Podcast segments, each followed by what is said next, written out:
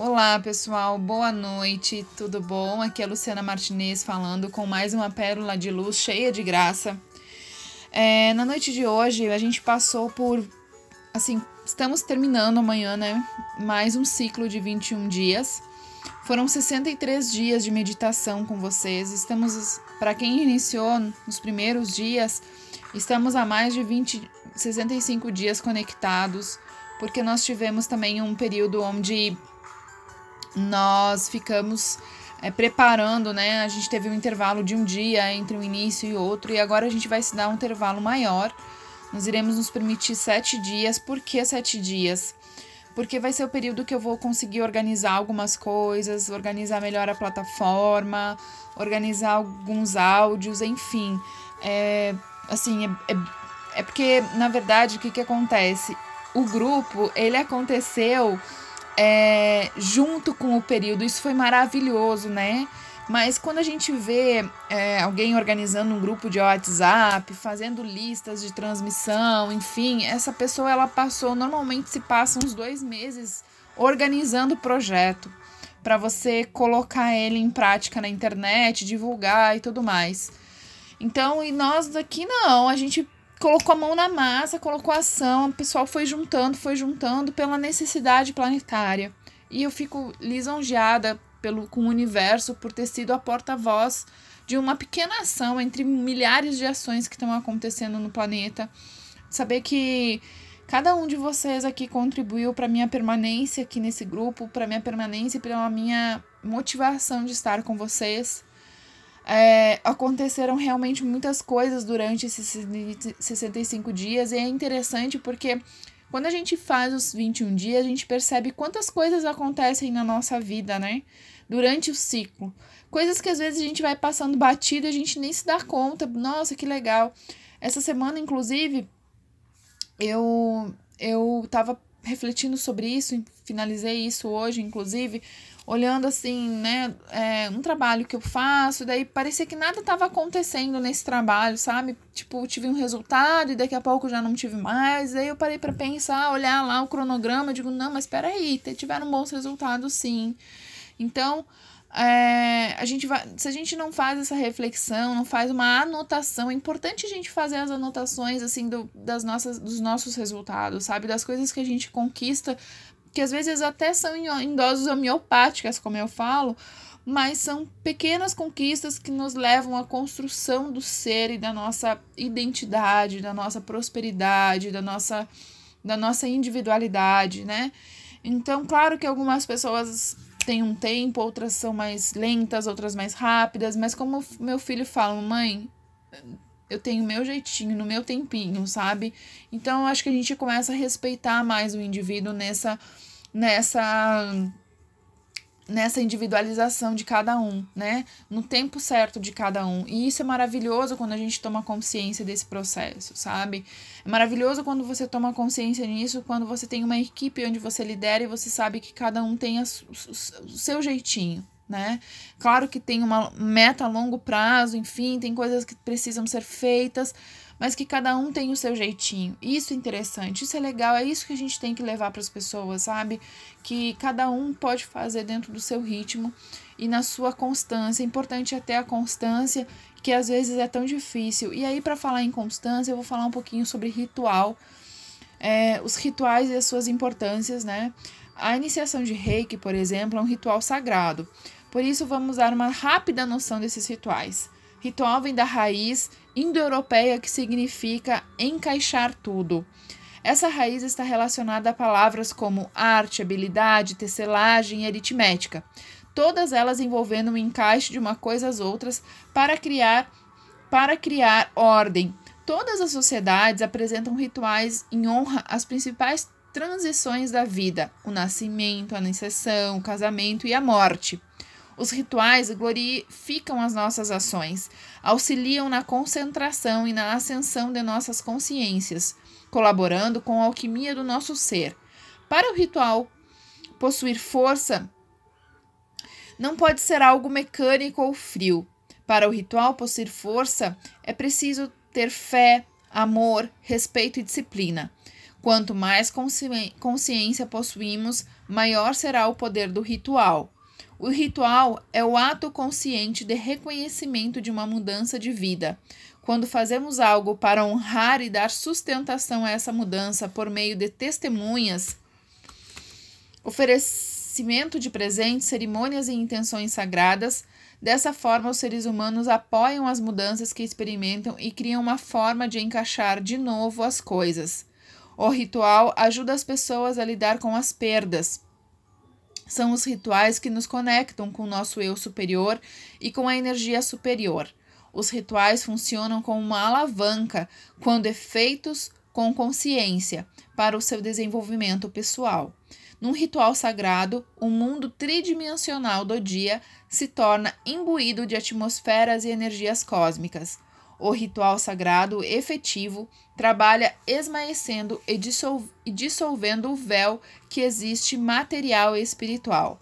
Quando um ritual sagrado está acontecendo, podemos sentir a mudança de atmosfera. O divino se faz presente de maneira tangível uma atmosfera pura, um local limpo, um participante que se preparou cuidadosamente, tudo isso cria as vibrações limpas e abertas que permitem que as energias sagradas permeiam em uma situação, num ritual.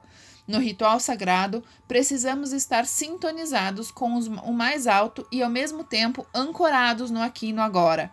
Coloque as suas energias nos rituais e você estará colocando em movimento a lei cósmica, o que assegura que uma grande quantidade de energia começa a se movimentar e você se sentirá em conexão com o sagrado, com o divino. E aí uma informação básica, alguma informação para os reikianos, né, que a gente vai ficar em um tempo sem fazer a prática diária, mas é importante relembrar, né, que a gente assumiu um compromisso voluntário quando a gente fez a iniciação com a energia de luz e com a própria cura. Portanto, é de inteira responsabilidade o uso adequado dos símbolos para nós e para os outros. O agente de cura precisa ser um veículo puro pelo qual flui o reiki. Isso permite que o mais elevado propósito da alma seja a cura. A cura se realiza quando o terapeuta permite que a vontade divina tome lugar à sua própria vontade. Respeitar a tradição e os princípios do reiki, conforme o grande mestre Uzui deixou cinco princípios, é seguindo essas tradições que o reiki tem como objetivo grandes resultados há mais de um século. Atenção para não influenciar as pessoas que estão recebendo o tratamento com as suas próprias crenças religiosas. O reiki consiste em um trabalho de aplicação de energia e baseia-se na física quântica, nada tem a ver com religião ou filosofia. Informe-se sempre a pessoa que está recebendo o tratamento em uma linguagem clara e simples o que é o reiki, para que ele, ela fique receptiva para receber essa energia. Ao iniciar o tratamento, o terapeuta deve perguntar às pessoas receptoras o seu nome, a idade, o telefone e o tipo de problema que apresenta e se está fazendo algum tratamento. No caso, na presencial, pessoal, aqui a gente optou por só saber o nome da pessoa e a gente não quis saber idade, nada, para a gente não ficar vinculado, porque como a gente tem muitas pessoas aqui no grupo e algumas não são reikianas, eu não queria, eu no primeiro momento eu não quis assim que as pessoas tivessem é, é, influência pela dor, né? Então vamos focar numa pessoa que tem mais grave. Não, pra gente aqui todas foram iguais a todos os momentos. A única coisa que nos diferenciou em algum momento foram as pessoas com Covid, porque a gente tá num período precisando dar atenção a essas pessoas. E a gente também é, é, pediu assim, quando alguém estava com maior necessidade que avisasse ao grupo que a gente dava uma atenção especial para as pessoas que estavam aqui no grupo. E isso foi maravilhosamente benéfico e bom para todos. Eu tenho certeza que cada um recebeu aquilo que precisava nesse momento, na dose certa e na medida certa. É, e aí a gente deve sempre cuidar, né? As conversas, é, palavras inadequadas, né? Porque eu gosto muito, eu gostei muito de uma, de uma frase que eu escutei essa semana. É, a gente estava na semana da luta antimanicomial, então a gente estava organizando, tava, eu faço parte da Associação Brasileira, da Associação é, Brasileira de Terapeutas Ocupacionais do Distrito Federal, é, como membro acadêmica. E essa semana nós promovemos assim uma roda junto com o Crefito e com a UNB, uma roda de conversa diária sobre saúde mental, né? Um webinário. E eu gostei muito de uma fala de uma pessoa que disse assim: é... que ela é psicóloga e ela trabalha com pessoas em violência, né? Pessoas que sofreram violências, as mais diversas violências, principalmente as mulheres. E, e ela foi relatar um caso, elas não, não vou relatar esse, muitos casos, porque eu não sei como é que vocês estão e eu não quero cuidar da saúde mental de vocês. Então, esse cuidado, né, é, que a gente tem que ter quando a gente é terapeuta, quando a gente executa essas atividades, é sempre tomar cuidado com a saúde mental de quem está do outro lado, né? Às vezes nos falta porque a gente não teve uma base acadêmica para ser terapeuta em reiki, a gente simplesmente faz a iniciação e vai atender. E claro, é excelente porque na prática com reiki a gente aprende algumas coisas, mas a gente não tem toda a base, toda necess... toda todo o amparato que é necessário quando a gente cuida de outras pessoas, né? Quando a gente cuida da alma das pessoas, a gente está tra trabalhando com o espírito e com a mente e com o corpo do outro. Então a gente tem que ter uma responsabilidade sobre isso. E para que a gente tenha essa responsabilidade, a gente deve se cuidar como terapeuta, né?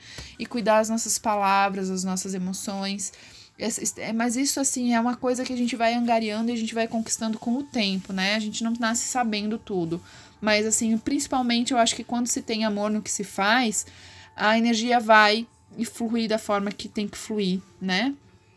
Isso é bem bacana. Né? E a gente nunca pode fazer promessa de cura ou diagnósticos, né? Porque a gente não tem. É, essa, essa capacidade. Claro que quando a gente abre o campo vibracional, a gente percebe certas coisas, né? A gente consegue fazer uma leitura, a gente consegue. Mas é, é a gente, imagina você chegar para uma para alguém e dizer assim: olha, eu vi aqui que você tá com uma propensão a ter um câncer. Nossa, a pessoa já fica, né? Então, assim, não, a gente tem maneiras e maneiras de comunicar isso, né?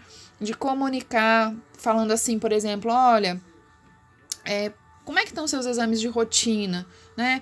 É, você tem cuidado do seu, das suas mamas? Tem, por exemplo, se for um câncer de mama, né? Você tem feito o exame, o autoexame? Tem ido ao médico? Quanto tempo você não vai ao médico? A pessoa vai dizer, aí você, ah, pois é, a gente tá fazendo reiki, era interessante você também fazer um acompanhamento e tal, né? Enfim, pessoal, isso são coisas que a gente tem que, tem que observar quando a gente trabalha com reiki, né? É, e assim, nunca interferir sobre o tratamento que a pessoa tá fazendo, né? É, nunca prometer que o reiki vai ser a solução do problema, não. O reiki é mais uma prática complementar à terapêutica que a pessoa e ao itinerário terapêutico que a pessoa vem realizando com ela mesma até o encontro da do bem-estar e da qualidade de vida que ela procura. É, então, assim, é, a gente faz sempre um alisamento de aura, né? Então, quando a gente está fazendo o reiki aqui, quando eu faço o reiki, eu faço é, o reiki para todos os mil e poucos nomes, né? A gente tem uma, um símbolo que representa o reiki à distância, mas eu especificamente eu falo nome por nome de cada um e vou falando Shokurei para emanar para essas pessoas aonde elas estiverem. Então, por isso que a caixinha comporta mil e poucos nomes, porque Durante o processo de reiki, eu emano vibração para cada um deles, para todos, né? Eu não, não ponho todos os nomes numa caixinha e penso ali, não. Eu falo, eu chamo a força divina de cada um para receber o reiki nesse momento. Então, é, e essa é a minha capacidade que eu tenho de fazer nisso no tempo do, do reiki. Por isso que até quando vai chegando mais para os mil nomes, o, os áudios das pérolas de luz cheia de graça demoravam mais a vir, ou demoram mais a vir, porque os nomes que eu vou mentalizando, quando a gente começa, são 200 nomes, rapidinho eu termino, né? Mas quando são mil nomes, eu fico quase meia hora, 20 minutos aqui recitando nome por nome, emanando para cada um. Então é isso. Para isso, por isso que eu quero fazer essa fechamento hoje, assim, para vocês entenderem o que, que aconteceu durante todo esse processo. É... Bom, Uh, vamos lá, deixa eu ver se tem mais alguma coisa que eu possa falar para vocês hoje para finalizar. Para finalizar, então, é, vou dizer assim, ó, vou recitar um breve trecho do livro, uma, um poema que diz assim, né, do livro da Lois Hay. Na infinidade da vida onde estou, tudo é perfeito, pleno e completo. acredito num poder muito maior do que eu. Nossa, pessoal, vou me emocionar aqui. vou começar de novo, tá? Tentar manter a voz. Na infinidade da vida onde estou, tudo é perfeito, pleno e completo. Acredito num poder muito maior do que eu, que flui através de mim cada momento de cada dia. Abro-me à sabedoria interior, sabendo que existe apenas uma inteligência neste universo. Desta inteligência vêm todas as respostas, todas as soluções, todas as curas, todas as novas criações. Confio nesse poder e inteligência, sabendo que seja o que for que eu precise saber é revelado a mim, e que seja o que for que eu preciso vem a mim na hora, no espaço e na sequência certos. Tudo está bem no meu mundo e que esteja também, pessoal, bem no mundo de vocês, aonde vocês estiverem que a gente consiga passar assim por esse ano da melhor forma possível com os nossos familiares, com os nossos amigos, com as pessoas que a gente conhece, mas também que essa luz que brota do nosso coração se expanda para todo o universo, cobrindo, cobrindo, cobrindo todo o planeta Terra, até as zonas mais sombrias da atmosfera terráquea, até as zonas onde existem as piores dores humanas, as síndromes, as doenças raras, as doenças da alma e do espírito, da mente e do corpo. Que toda essa energia de amor possa um dia se transformar em perfeição e pureza e cura. Que tudo, todos os seres que habitam esse planeta possam sair daqui melhores do que entraram. Possam passar pelo planeta de regeneração, com fé, com esperança e com amor.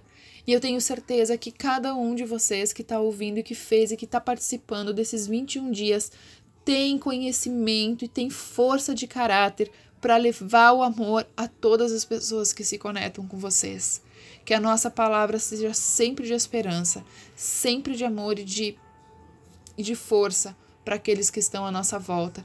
E se às vezes as nossas forças próprias próprias se esgotarem, porque elas se esgotam, pessoal, né? Durante e assim mesmo a gente estando aqui, sendo falando para vocês, né? Tem horas que a gente se sente cansado, tem horas que a gente se sente diz, nós somos humanos, mas a gente já sabe aonde buscar a força. E é isso que importa. É isso que nos faz ser é, sermos um pouco, um pouco mais conscientes do que é a transição planetária e a regeneração da vida nesse planeta. Que possamos, então, ter uma boa noite de sono uma boa noite com seus familiares, né? Se conectem com coisas boas, com filmes agradáveis, com notícias agradáveis. Se conectem com pessoas é, que possam dar a vocês é, mais força. E quando vocês se abastecerem dessa força, se conectem com aquelas pessoas que precisam de força. É isso, esse é o grande ciclo. A gente vai lá em cima, pega a luz, vai lá embaixo, doa a luz, sobe, sobe, sobe, pega a luz, desce, desce, desce, dou a luz. Isso é um grande ciclo. É um ciclo que, que não, tem, não tem limite. E é para isso que a gente aprende com a energia do amor, do amor incondicional. Minha gratidão. Namastê. Arro!